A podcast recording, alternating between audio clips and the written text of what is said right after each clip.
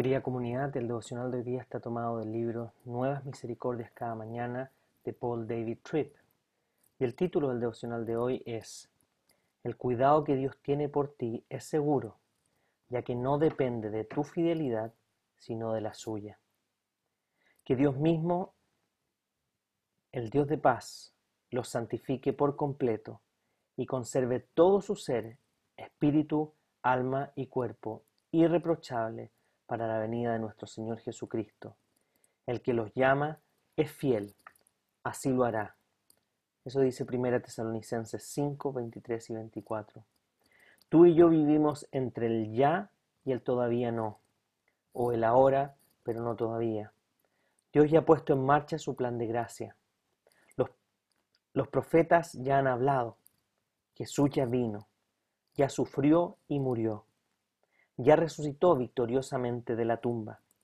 El Espíritu ya vino, ya hemos recibido su palabra. Pero la obra de Dios no ha sido completada.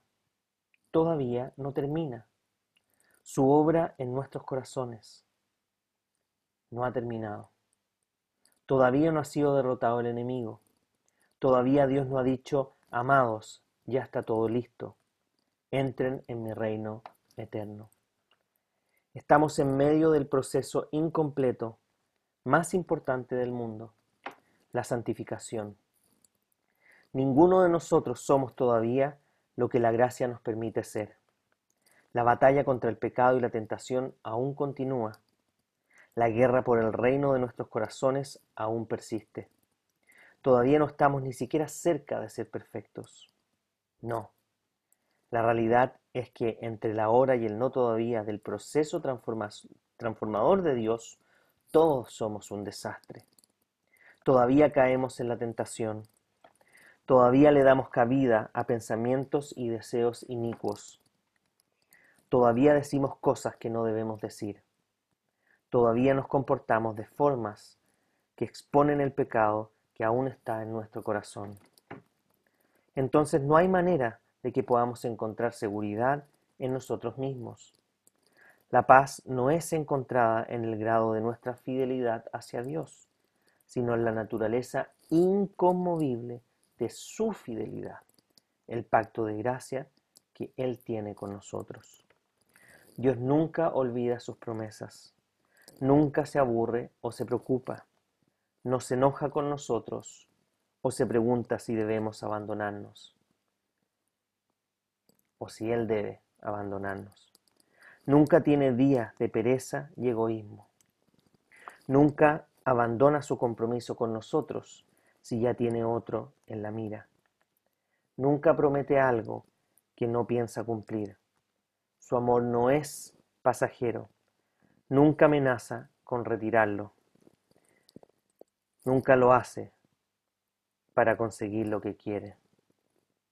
Nunca lleva un registro de nuestros pecados para poder usarlo como chantaje.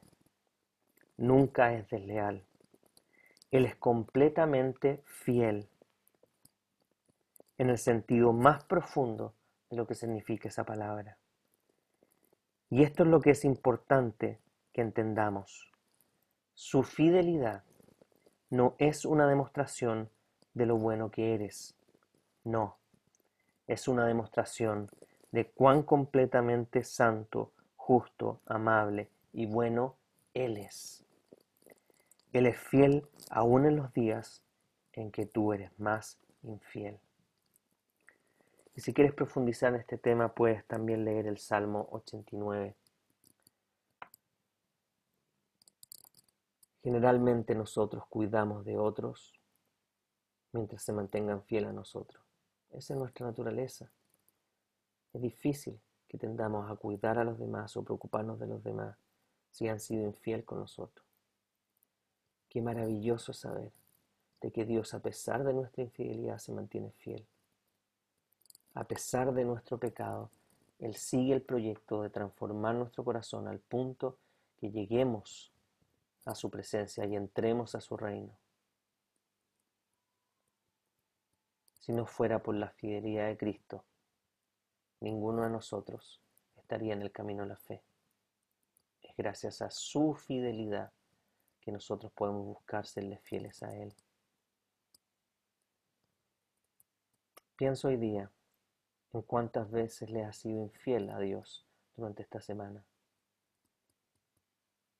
Pero pon eso en la balanza junto con la fidelidad inmensa de Dios, lo cual debería llevarte no solo a arrepentirte, sino que también agradecer a Dios por su gran fidelidad y su gran amor, en que a pesar de que si fuéramos nosotros los que estuviéramos en su lugar ya nos habríamos abandonado, Él nunca nos abandona y Él siempre cuidará de nosotros.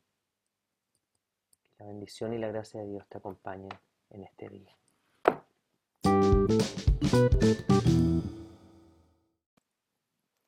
Querida comunidad, el devocional de hoy día está tomado del libro Nuevas Misericordias cada mañana de Paul David Tripp y el título del devocional del día de hoy comienza así. Padre nuestro que estás en los cielos, dice Mateo 6, 9. No existe ninguna situación donde me encuentre solo, porque mi Padre Celestial siempre está conmigo. Es una realidad asombrosa que es casi imposible de comprender para nosotros. Es una realidad que contradice lo que pensamos en cuanto a nuestra identidad. Confronta, confronta nuestros miedos y desánimos. Expone nuestra necesidad egocéntrica y nuestra, y nuestra adicción a la aceptación de otros. Es el único lugar donde podemos encontrar seguridad permanente. Es uno de los regalos más sorprendentes de la gracia de nuestro Señor Jesucristo. Es un reconocimiento personal y profundo que debe acompañarnos a todo lugar. Las primeras palabras de la oración modelo de Jesús para sus discípulos, en Mateo 6 del 9 al 13, nos enseña esta verdad maravillosa. Si eres hijo de Dios, entonces tienes un Padre en el cielo.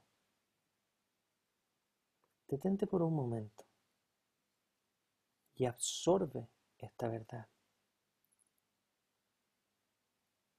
Qué forma tan gloriosa de instruirnos ahora. Debemos comenzar con la realidad más impactante y alentadora que nuestras mentes pudieran considerar. El Dios que creó todo lo que existe con su eterna sabiduría y poder es nuestro Padre.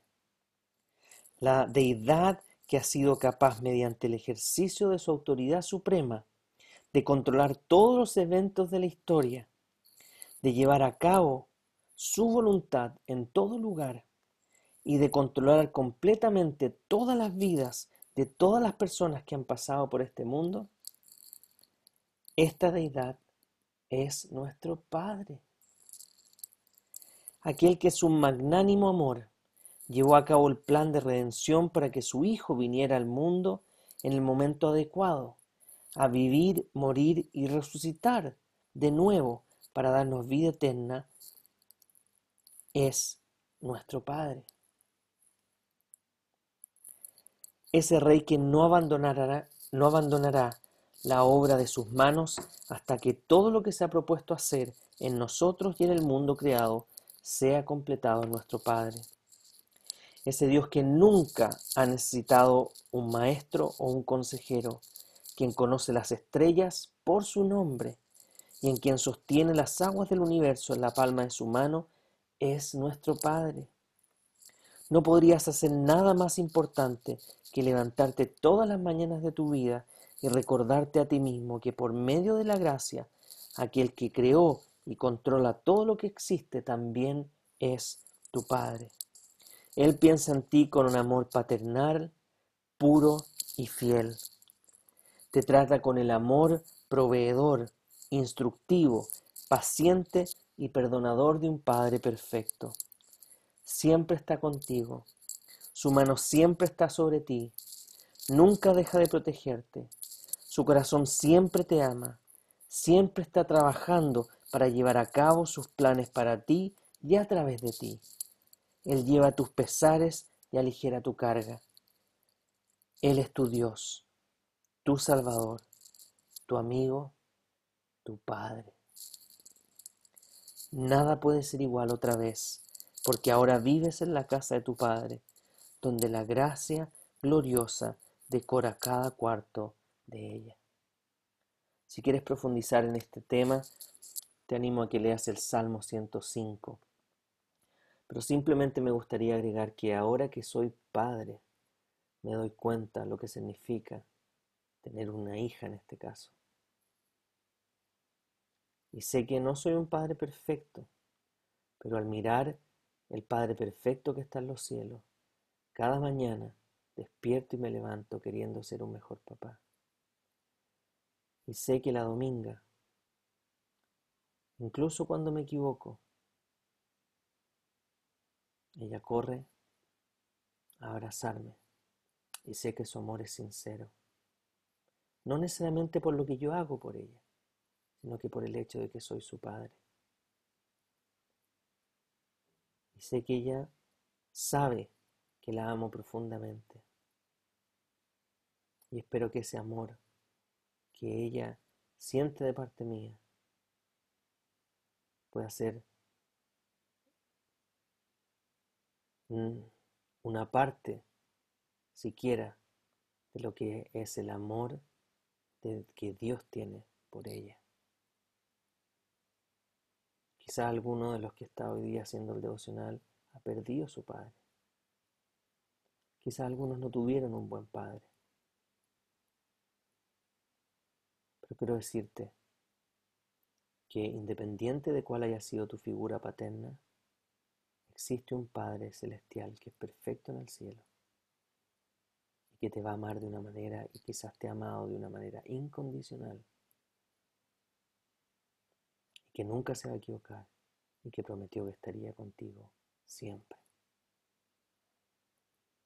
Así que pensemos en cómo Dios nos ha mostrado su amor paternal y reflejemos ese amor a aquellos que tenemos hijos, a nuestros hijos. Que la bendición de Dios y su gracia te acompañe en el día de hoy.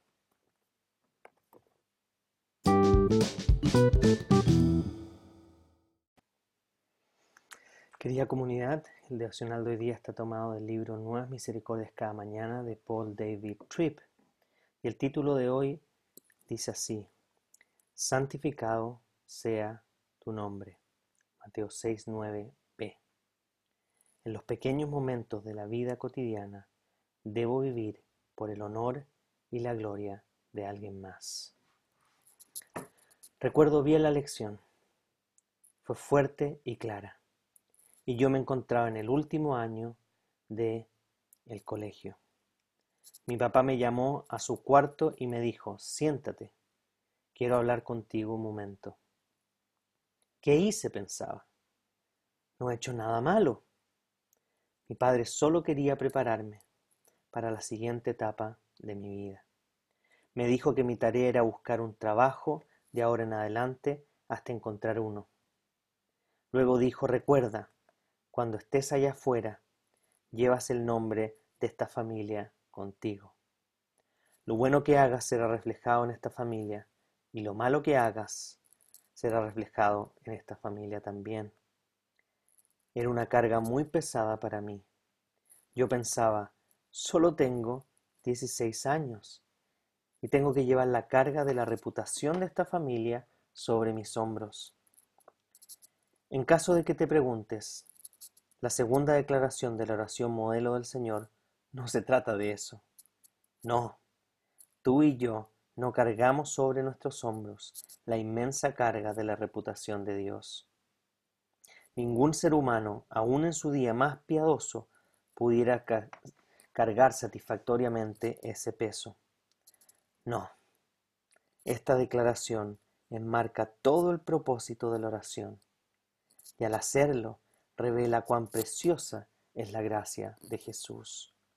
La oración trata de algo inmensamente más grande y, mucho más bello que solo descansar en que Dios cumplirá tu lista de deseos, porque tu vida tiene el propósito de ser algo más grande que eso. La oración es en sí misma un reconocimiento de que hay algo en el mundo que es más grande y glorioso que tú. La oración tiene la intención de recordarte que tu pequeño mundo, con sus pequeños planes, no es eterno. La oración nos enseña que existe una gloria mayor a cualquier otra gloria que pudieras desear para ti mismo. La oración tiene el propósito de ayudarte a recordar que la motivación más importante para toda persona en este mundo es el temor de Dios. El reconocimiento profundo y perdurable de la grandeza y la, y la, gloria de Dios tiene el propósito de moldear y dirigir todo en nuestra vida. Todo lo que hago y todo lo que le pido a Dios debe hacerse con el pleno conocimiento de que todo existe, yo incluido, para su gloria. Esa realidad revela y expone lo que hay en mi corazón. No es natural para mí vivir para una gloria más grande que la mía. Lo que yo realmente quiero es que todas las cosas en mi vida sirvan para alcanzar mi propia gloria, mi propia comodidad, mi propia satisfacción. Someter mi vida bajo el santo nombre de Dios me recuerda que necesito orar por algo más, por su gracia. De no ser por la gracia de Dios, todavía seguiría viviendo como un ladrón de gloria. Gracias a Dios, su gracia es, nuestro, es nuestra en Jesús nuestro Señor. Si quieres profundizar en este tema eh, y ser alentado, te animo a que veas Isaías capítulo 48, versículos 1 al 11. Solo quiero agregar de que quizás muchos de nosotros luchamos día a día para ser vistos como alguien honorable. Pero la verdad es que muchas veces lo hacemos por las motivaciones incorrectas.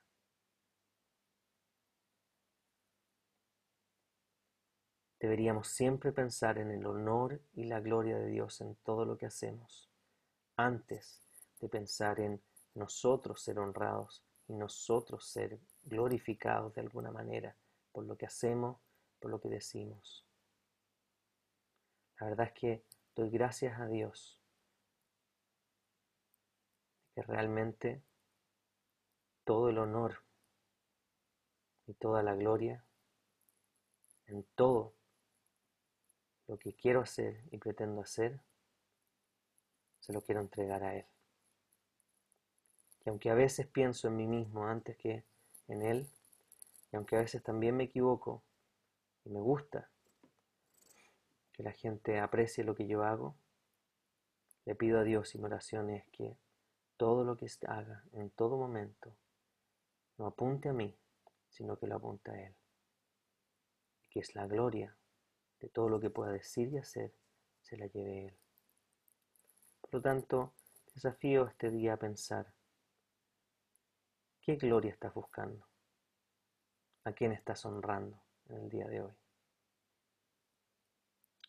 Y si has buscado tu honor y tu gloria, simplemente pide perdón a Dios y dale gracia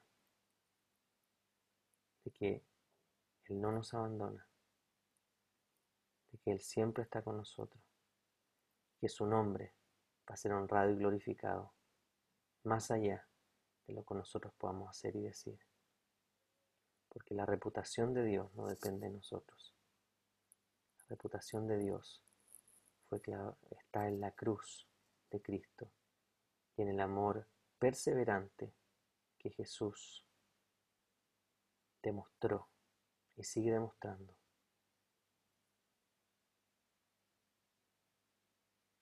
Busquemos honrarlo y glorificarlo siempre a Él en todo lo que hagamos y digamos. Y cuando no lo hayamos hecho, simplemente entreguémoselo a Él. Que la bendición y la gracia de Dios te acompañen en esta mañana, en este día.